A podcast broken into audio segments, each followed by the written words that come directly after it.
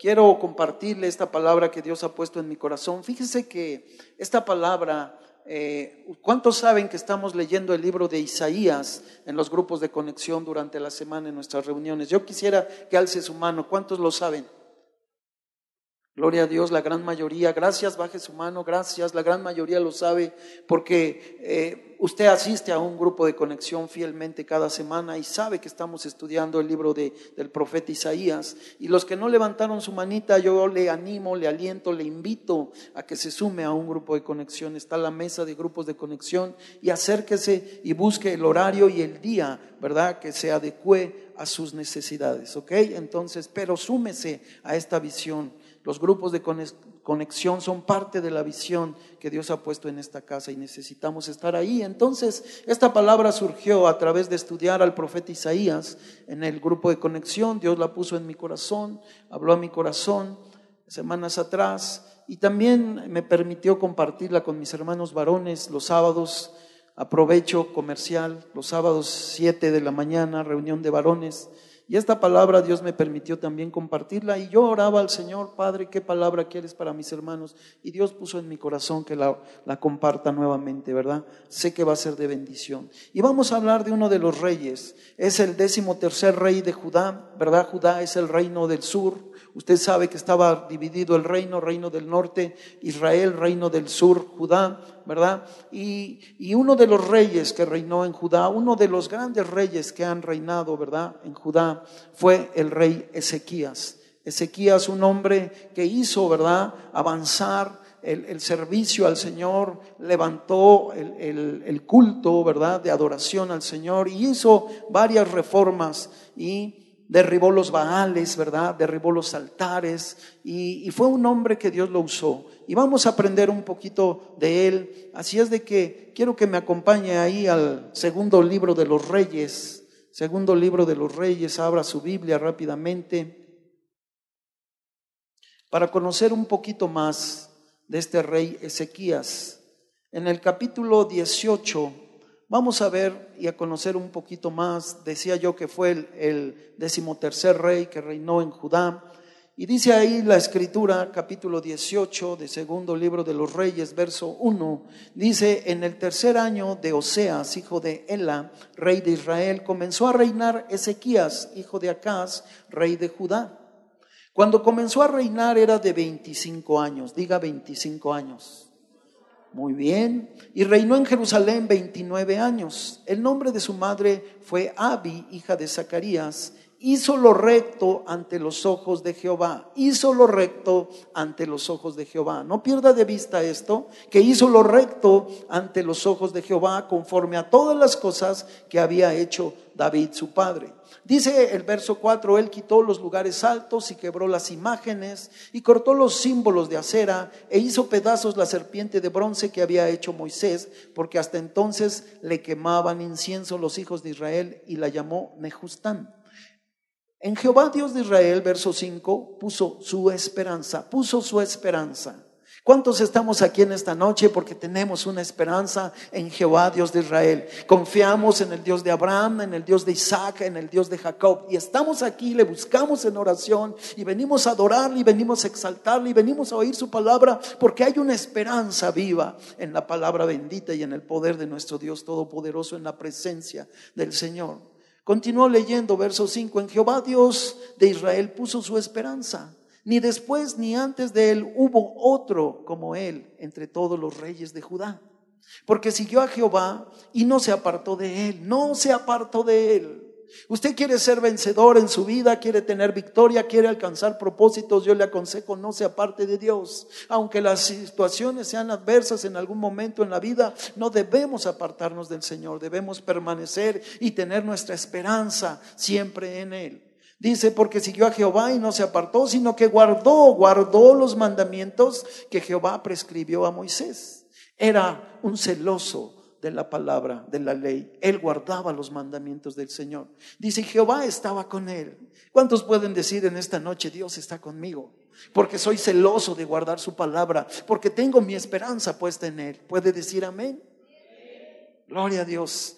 Dice, y Jehová estaba con él y a donde quiera que salía, a donde quiera que salía, porque era un rey que iba a la guerra, también prosperaba.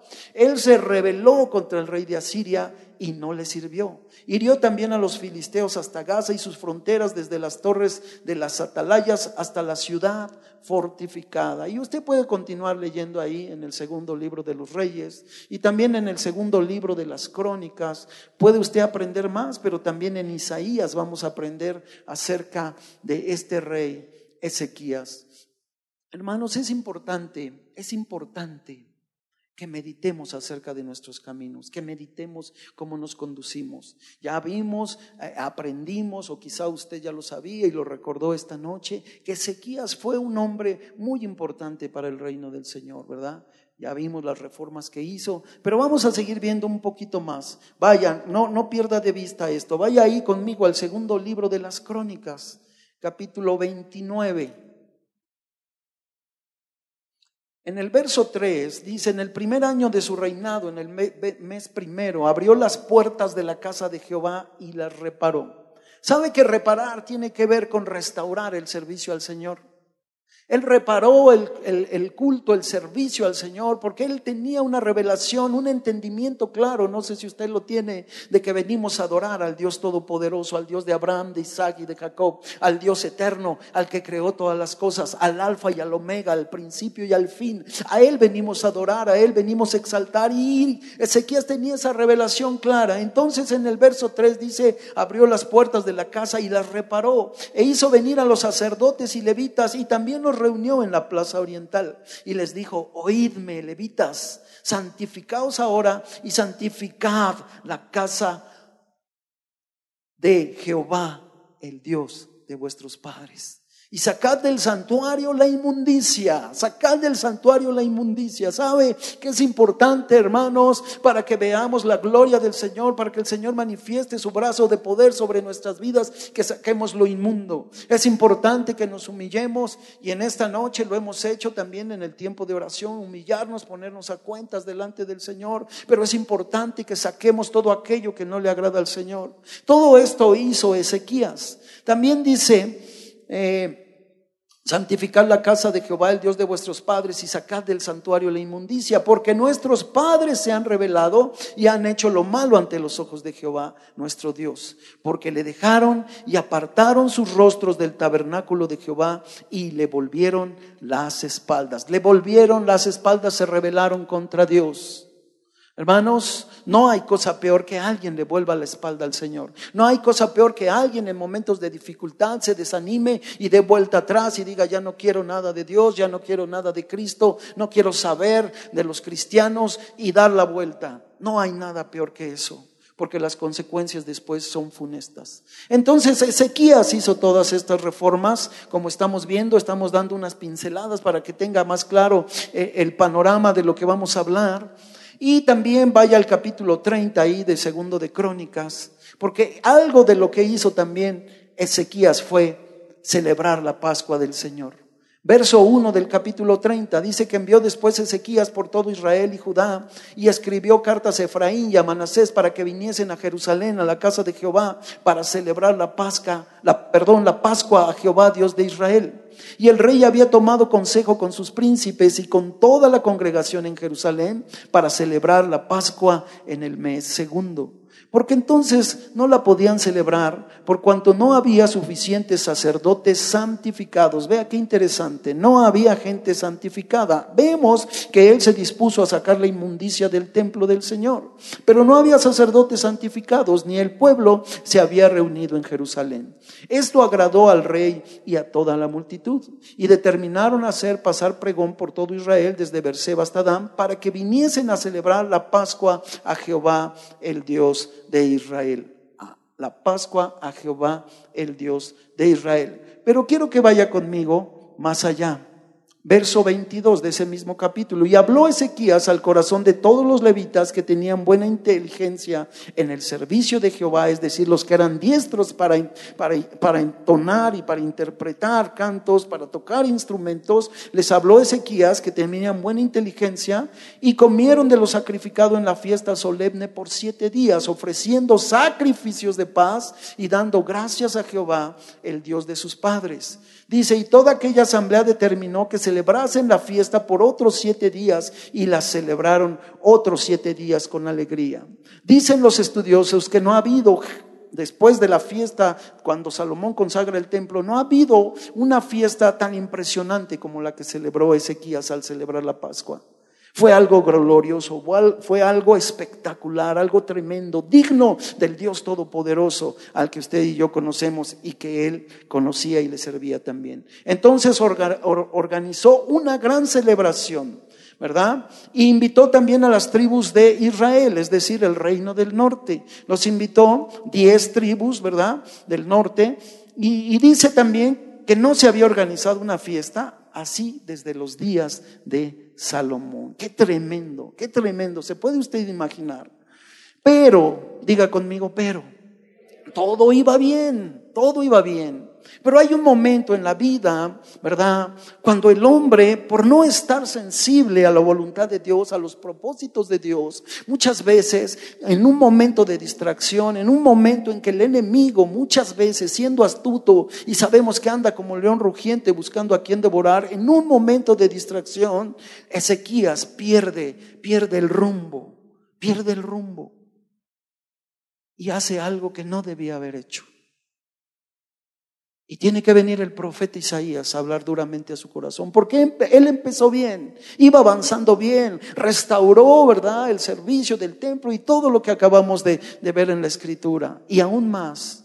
Pero hubo un momento en que se desvió. Y vaya conmigo ahora sí, porque aquí vamos a centrar el mensaje al libro del profeta Isaías, capítulo 39. Y ahí centramos nuestro mensaje. Porque vamos a ver qué fue lo que hizo. Este hombre entendido, un hombre, ¿verdad?, que agradaba al Señor, un hombre que amaba a Dios, un hombre que, que, se propuso santificar el santuario, que sacó la inmundicia, que celebró la Pascua y que era un hombre que, repito, ha sido de los mejores reyes que ha tenido Judá. Capítulo 39 de Isaías, ¿ya está ahí conmigo?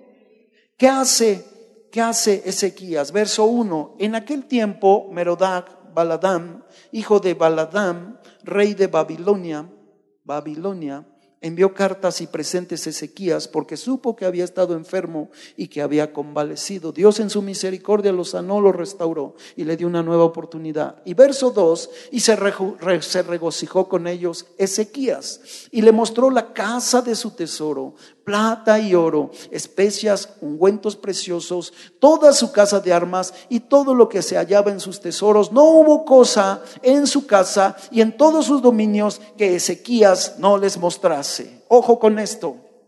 Babilonia representa al pecado, representa a Satanás, ¿verdad? Representa ese imperio pervertido. Pero Ezequías, en un momento de distracción, vea lo que hace se regocija con los presentes, recibe los presentes y ¿qué hace? Dice, les mostró la casa de su tesoro, plata y oro. ¿Sabe que yo estaba estudiando y dicen los estudiosos que calculándolo al presente son aproximadamente nueve y medio millones de dólares lo que valía o el valor de todos los presentes, eh, eh, de todo lo que tenía Ezequías ¿verdad? Del tesoro que tenía Ezequías en su casa. Nueve y medio millones de dólares. Millonario. Pero ¿qué hace él? Muestra, ¿verdad? Abre las puertas y muestra, muestra sus tesoros. En un momento de la vida, todos somos falibles. Y si estamos distraídos, y abrimos la puerta dando derecho a que venga el enemigo y vea lo más preciado. Vea nuestros tesoros. ¿Qué tesoros tiene en su casa? ¿Qué es lo más valioso? ¿Sus hijos? ¿O tal vez su economía? ¿Qué es lo que valora más? ¿Qué es lo que aprecia más? ¿Sus hijos? ¿Sus nietos? Su esposa, su esposo, cuáles son sus tesoros preciados. Porque Ezequías, falto de entendimiento, abre las puertas, pero vamos a ver un poquito más. Y todo lo que se hallaba en sus tesoros, no hubo cosa en su casa y en todos sus dominios que Ezequías no le mostrara. ¿A quién se la mostró? Al enemigo. A, a Babilonia, al enviado de Babilonia, a Baladán. Verso 3, entonces el profeta Isaías vino al rey Ezequías, porque lo que había hecho Ezequías era una tontería y Dios tiene que venir a través de un siervo, de un profeta, a exhortarle y hablar duramente a la vida de Ezequías. Pero vamos a ver cuál es la reacción de este rey, que ya vimos que había dispuesto en su corazón agradar al Señor, pero en un momento, en un momento pierde el rumbo, se distrae por los presentes que le traen, se distrae y se desenfoca.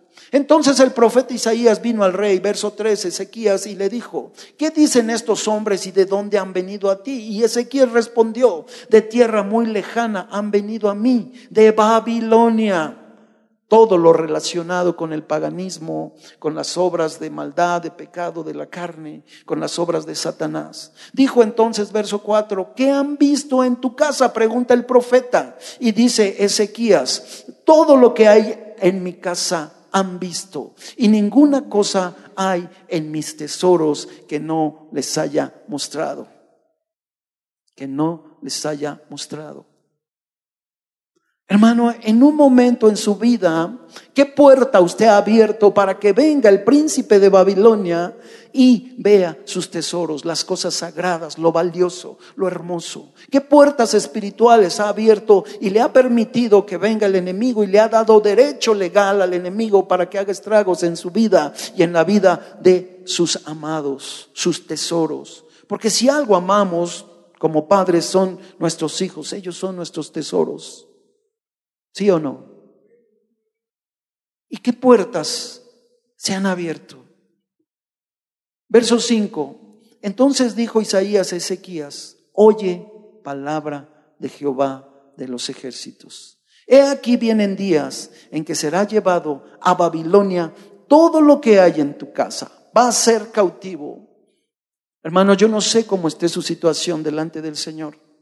Y yo no sé en qué momento en su vida usted ha abierto una puerta espiritual y ha mostrado los tesoros al príncipe de este mundo, al príncipe de la potestad del aire. No sé en qué momento le ha dado derecho legal y él ha venido y ha, ha hecho estragos en usted, en sus hijos, tal vez en sus nietos, en sus generaciones. ¿Qué puertas ha abierto? ¿Qué pecados han permitido que las puertas se abran y venga Satanás con derechos legales sobre su vida y sobre los suyos.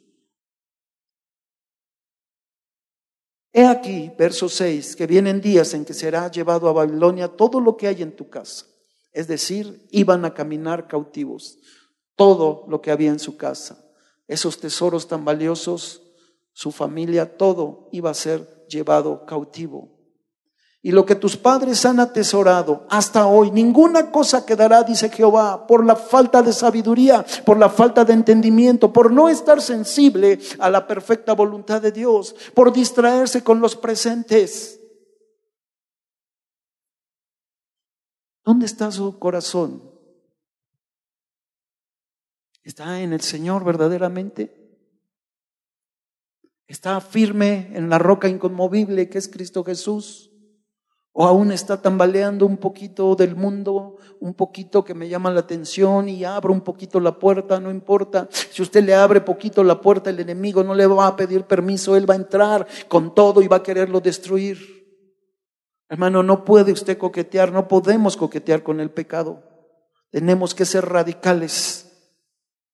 Tenemos que ser hombres y mujeres de una sola pieza.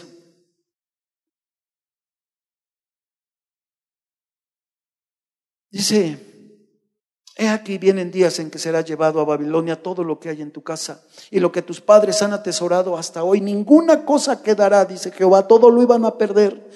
Pérdidas, pérdidas. Pero empezó bien, Ezequías, empezó bien. Hizo lo recto ante los ojos del Señor.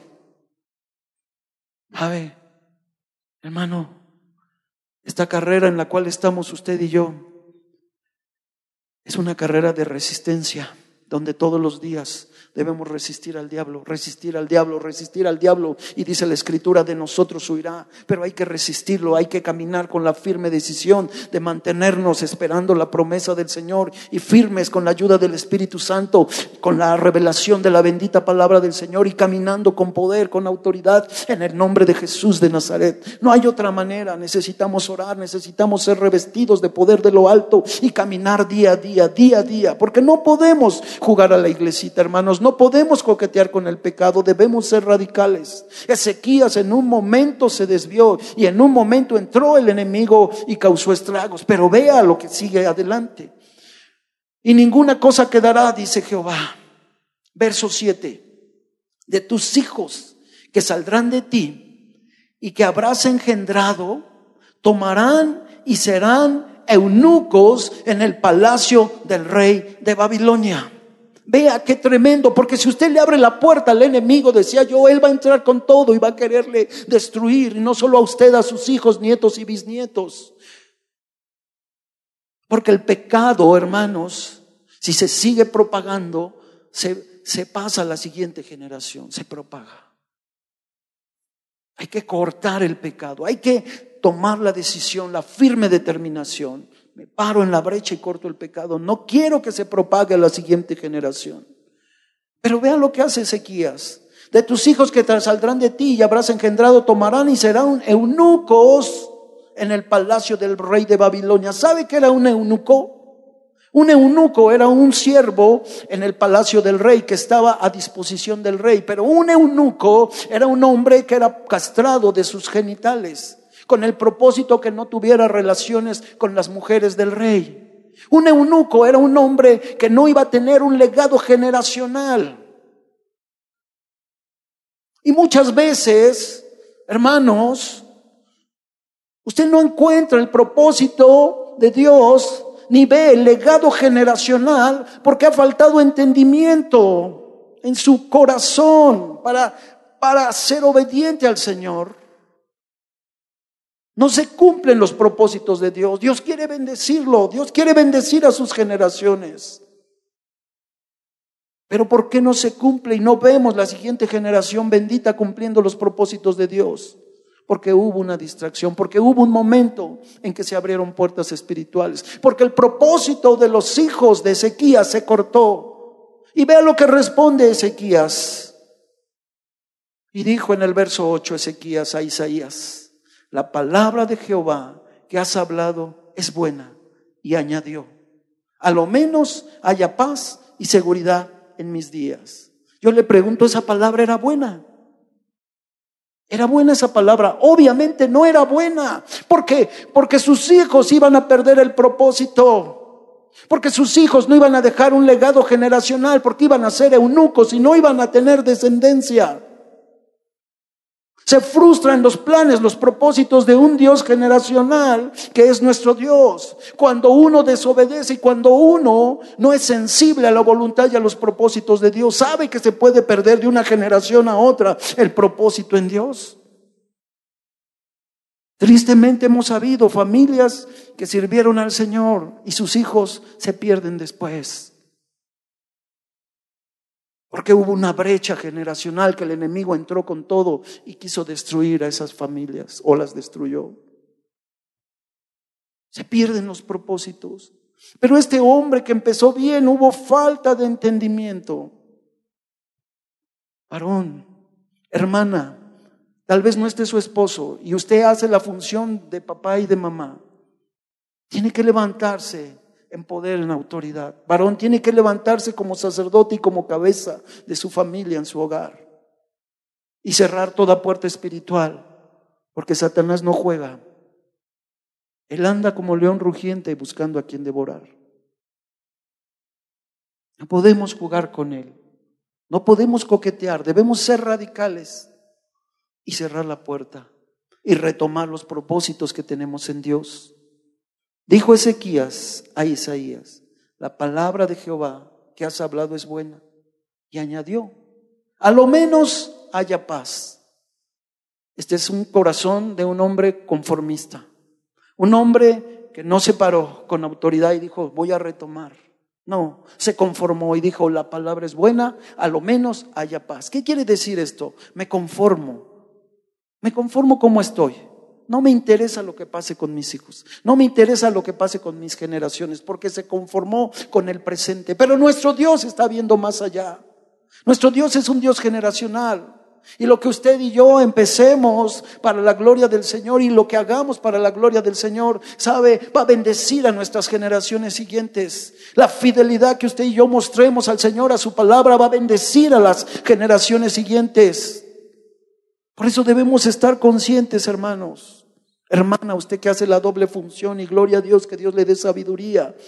Hermano, no se desenfoque, no desista el propósito que Dios tiene para sus hijos y para sus generaciones siguientes, hermano. Si usted permanece en Dios, si usted se esfuerza y continúa y es valiente y busca al Señor y busca el propósito de Dios y cierra puertas al enemigo, el propósito en Dios se va a cumplir en usted y en sus generaciones siguientes. ¿Cuántos dicen amén?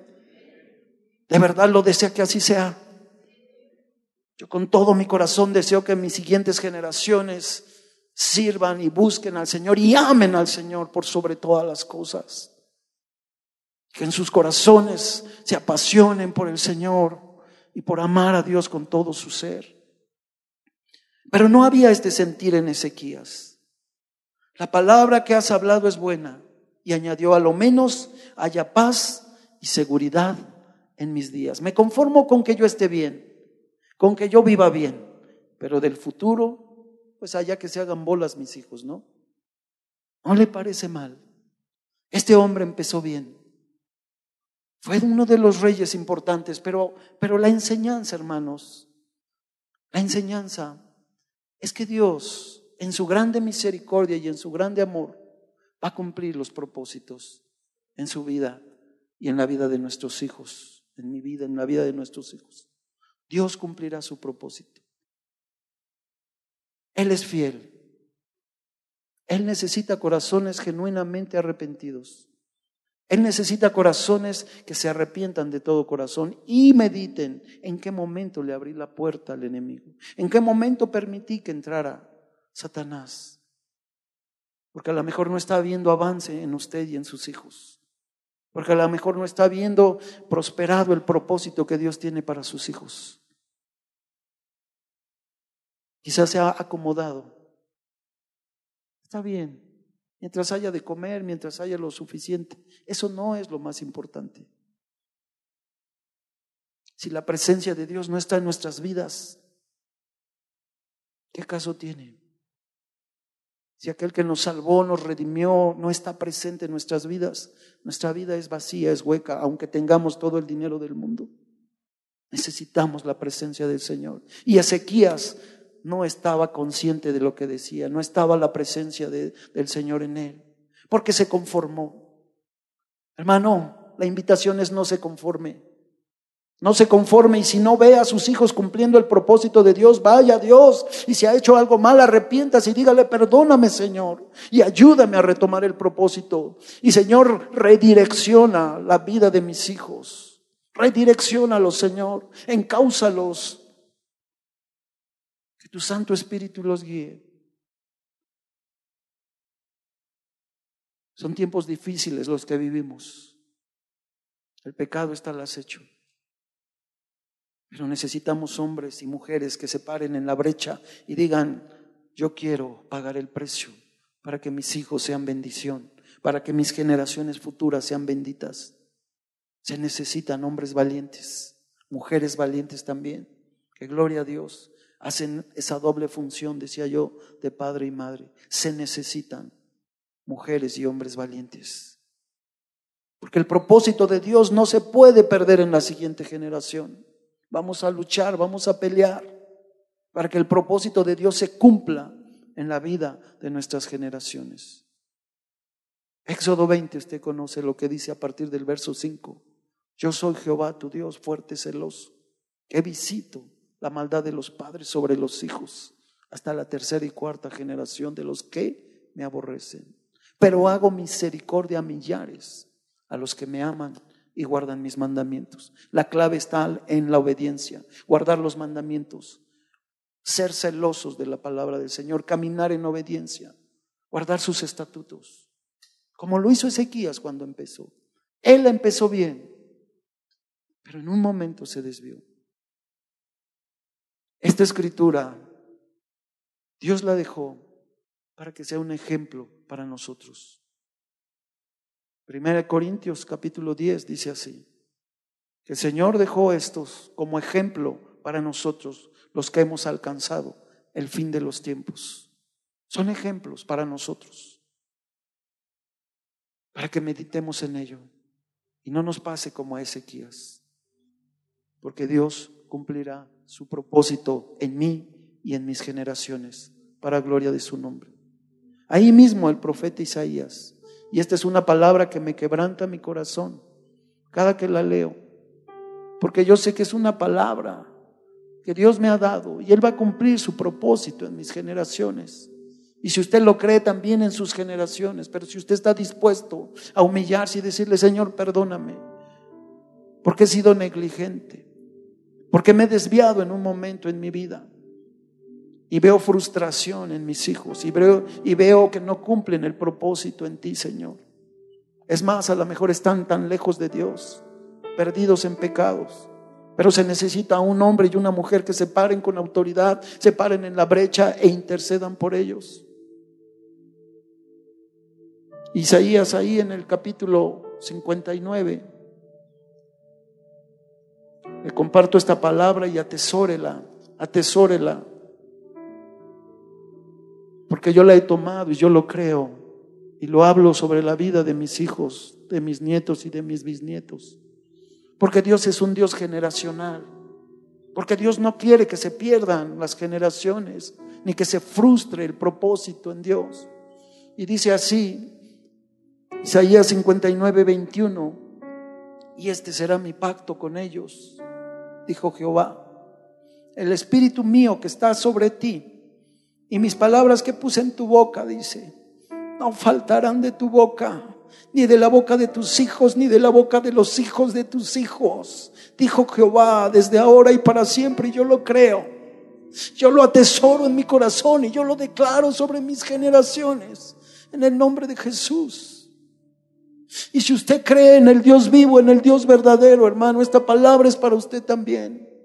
Aunque vea tinieblas, aunque vea oscuro el horizonte, créale a Dios y levántese y retome el propósito que Dios tiene para usted y para sus hijos.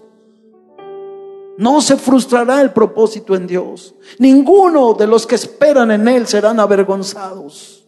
Ninguno, ninguno. Pero tenemos que hacer algo.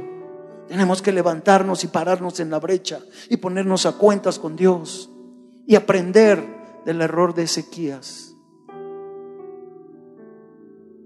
Animo a que se ponga de pie, por favor. Y vamos a orar.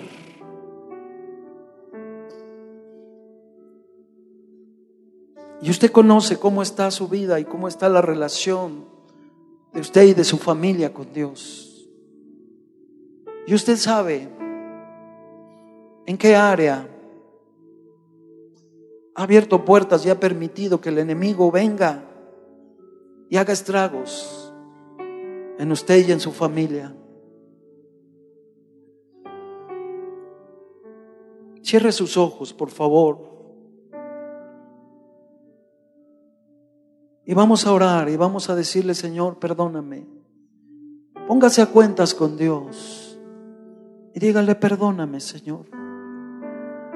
Perdóname, Padre, porque he sido negligente y he sido tan distraído y en un momento, Señor, abrí la puerta para que viniera el enemigo y causara estragos. Y tal vez hasta le he dado poca importancia porque me, me, me ha moldado, me he conformado con la situación que llevan mis hijos, Señor con la relación que llevan mis hijos contigo y yo me, he amoldado y me he conformado. Y dígale, yo te pido perdón, Señor, en esta hora. Perdóname. Señor, aprendo en esta noche del rey Ezequías. Señor, y Padre, oro que en el nombre de Jesús tú reprendas, dígale así, tú reprendas, Padre, en el nombre de Jesús, toda obra del enemigo que ha venido a causar estragos en las vidas de mis hijos, en la vida de mis generaciones y en mi vida misma. Padre, yo te pido que tú reprendas al devorador en el nombre de Jesús. Que quite sus manos, Señor, en el nombre de Jesús, de mi vida y de mis generaciones. Dígaselo así, que quite su mano en el nombre de Jesús, de mi vida y de mis generaciones. En el nombre de Jesús de Nazaret. Porque yo creo a tu palabra, Señor.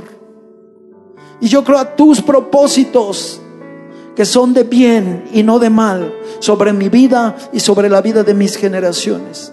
Y yo creo lo que dice tu palabra, Señor, que tú cumplirás tu propósito en mí y en los míos, Señor.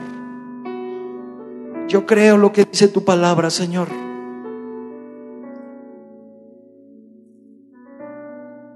Creo lo que dice tu palabra. Y dígale, yo entro en pacto contigo, Señor. Me comprometo a hacer, dígaselo así, con valor, me comprometo a hacer lo que debo hacer, Padre, para corregir, cerrar puertas espirituales que por ignorancia abrí. Yo las cierro ahora en el nombre de Cristo Jesús. Y yo declaro, Señor, que tu espíritu está sobre mí. Y tus palabras que has puesto en mi boca, Señor, dígale así, no faltarán de mi boca, ni de la boca de mis hijos, ni de la boca de los hijos de mis hijos. Porque tú lo firmas, Señor, y lo creo desde ahora y para siempre, Señor. Yo lo creo en el nombre de Jesús, mi Señor lo establezco. Somos generaciones benditas para proclamar tu nombre, Señor, para darte gloria y honra, Padre. En el nombre de Jesús, en el nombre de Jesús. Amén. Padre, en el nombre de Jesús, sellamos esta palabra. Declaramos que produce fruto al ciento por uno para gloria de tu nombre. Declaramos que tu Espíritu Santo la graba en la tabla del corazón de cada uno de mis hermanos, para gloria de tu nombre, Señor. Y se ha hecho, Señor, para alabanza de tu gloria, en el nombre de Cristo Jesús, en el nombre de Jesús.